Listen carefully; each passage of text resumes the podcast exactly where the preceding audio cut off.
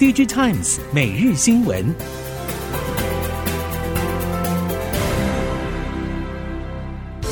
何谓供应链感知能力？由 Blue Yonder 于十一月三号星期五君悦三楼举办 Manufacturing Connect Taiwan 高峰会，专家们接手聚焦在供应链韧性、AI 对 Machine Learning 效率以及 ESG 减碳等议题。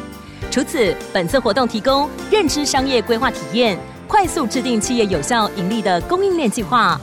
详情请上 ic 九七五 .com 或 Digitize 活动加网页查询。听众朋友们好，欢迎收听 Digitize 每日新闻，我是翁方月，现在为您提供今天的科技产业新闻重点。首先带您关心。中美从贸易战打到科技战，情势依旧紧绷，也让电子品牌与相关供应链必须选边站。但面对两边都是庞大的商机之下，中国加一成为最佳解方。只是如果以笔电的角度来看，中国加一的迁移速度却远超过供应链的预期。业界预估，品牌厂会迁移的订单都和美国等政府标案有关，占整体出货比重有限，最多三成，实际上恐怕只有一到两成。加上整体规模缩水，对于已经在东南亚设厂的供应链来说，如今只能嗷嗷待哺。记忆体封测大厂力成二十四号召开法说会，揭示 AI 先进封装的布局。董事长蔡笃功表示，二零二三年第三季营运表现符合预期，第四季库存调整可望进入尾声，预期记忆体产业在明年下半将出现强力反弹，明后年半导体产业重返正循环。但年底整体供应链业者都在管制库存与现金流，态度会相对保守一些。力成执行长谢永达也宣布，将跨足类 CoWoS 先进封装，将与握有记忆体相关业务的晶圆厂策略联盟，二零二四年第四季左右可以进入量产。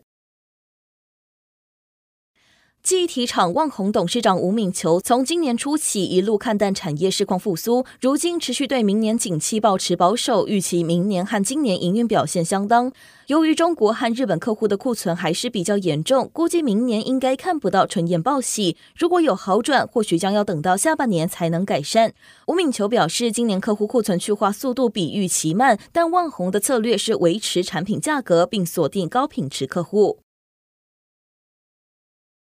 生成式 AI 推动全球 AI 技术高速发展，工控记忆体模组厂商宜鼎与旗下子公司安提国际全力冲刺边缘 AI 的市场商机，并携手合作伙伴 NVIDIA 共同发表 AI 智慧工厂解决方案。安提暨宜鼎董事长简川胜表示，未来两到三年边缘 AI 落地的专案量将呈现倍数成长，从智慧工厂率先起飞，智慧城市和智慧医疗等将陆续接棒，快速成长。简川胜指出，要让 AI 在边缘端落地，接轨实际应用，一定也将整合集团资源，并共享全球数千客户产业经验，以作为安提最坚强的后盾，共同发展 AI。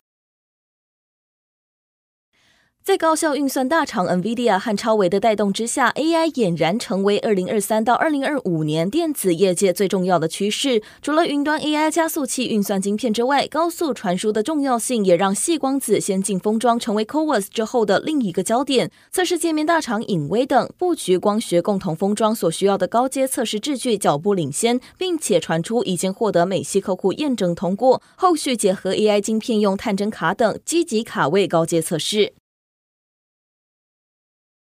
从 SiC 晶圆龙头美国 Wolfspeed 投入八寸生产之后，各主流 IDM 大厂积极建置八寸新晶圆厂。供应链业者预估将有一段时间的六寸和八寸缠斗战，因为八寸短期要对六寸进行改朝换代并不容易。业者指出，晶圆尺寸从六寸扩到八寸，面积一次扩大一点八倍，一次可以切出更多晶粒，形同总产出增加，可预期成本也相对降低，因而引发全球朝八寸迁徙。中兴通讯日前公布二零二三年第三季财报，虽然营收和净利都比去年同期成长，但幅度和近两年相比却有所放缓。这凸显中兴通讯本业的电信设备市场在全球五 G 基础建设日渐成熟之下，成长动能不在。再加上全球以美国为首的阵营对于采用中国制电信设备的态度转硬，营收下滑是可以预见的情况。而中兴通讯净利能维持成长的关键在于电信设备部门技术升级以及有效的成本控制，但营收衰弱还是驱使其开始朝向包括算力在内的新兴领域发展。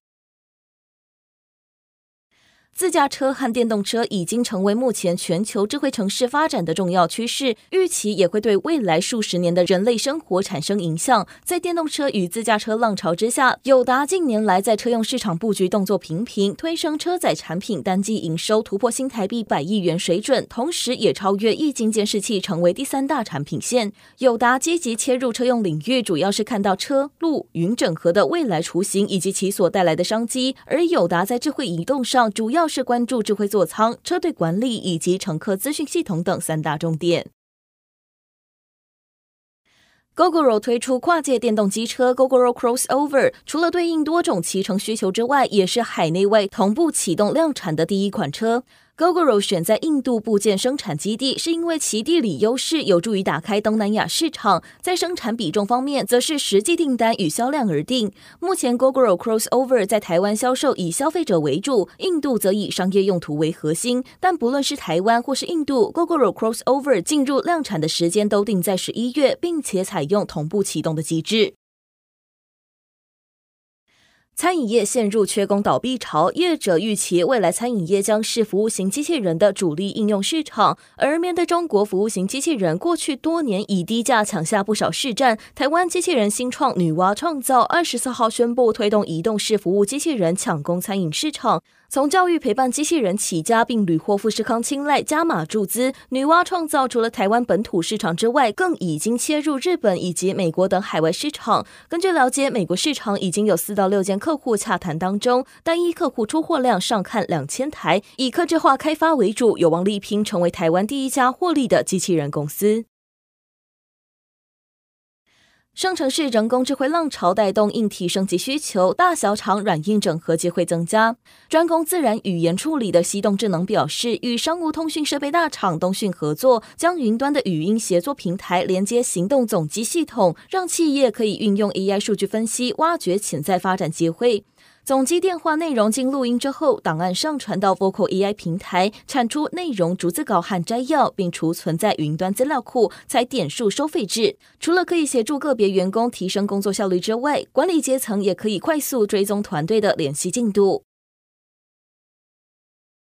为了将完整的能源解决方案市场进一步推广到台湾以外，大同集团积极拓展海外市场，并在二十四号大同集团新能源商机说明会宣布，大同子公司福华电子与印尼当地集团已经签订合作备忘录，将主动参与印尼发展智慧城市与能源转型，争取印尼基础电力建设以及微电网需求的商机。大同智能总经理黄允维认为，要切入海外市场，业务关系、资金以及技术能力是三大关键。所以，除了结合在地企业与华商之外，日前也公告将引进日本软银集团资金，再加上大同长期累积的技术与经验，希望借由引进国际资金，拓展在地人脉，协助其发展在地市场，并创造多赢局面。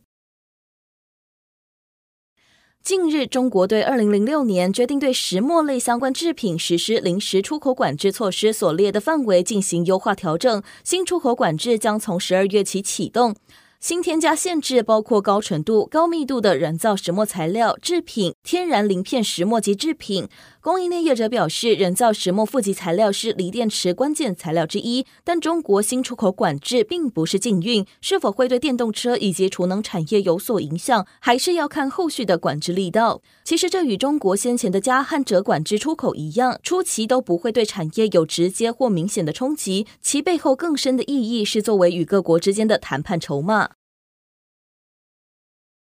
飞天车曾经是科幻电影的场景，如今渴望在更多国家实现。人们在交通尖峰时段可以翱翔在天际，避开车水马龙的街道。美国航天新创公司 Archer Aviation 专攻电动垂直起降载具，二零二六年将在阿拉伯联合大公国首都阿布达比提供空中计程车服务。这是 Archer Aviation 首度走出美国本土，跨足海外市场。值得注意的是，Archer Aviation 即将在阿布达比使用的载具大多是跟全球汽车制造巨头 Stellantis 合作生产。为了确保阿布达比的空中计程车服务顺利营运，Archer Aviation 已经提前布局，跟直升机租赁公司以及航空维护公司达成合作协议，提供地面维护和支援。以上新闻由 Digitimes 电子时报提供，翁方月编辑播报。谢谢您的收听。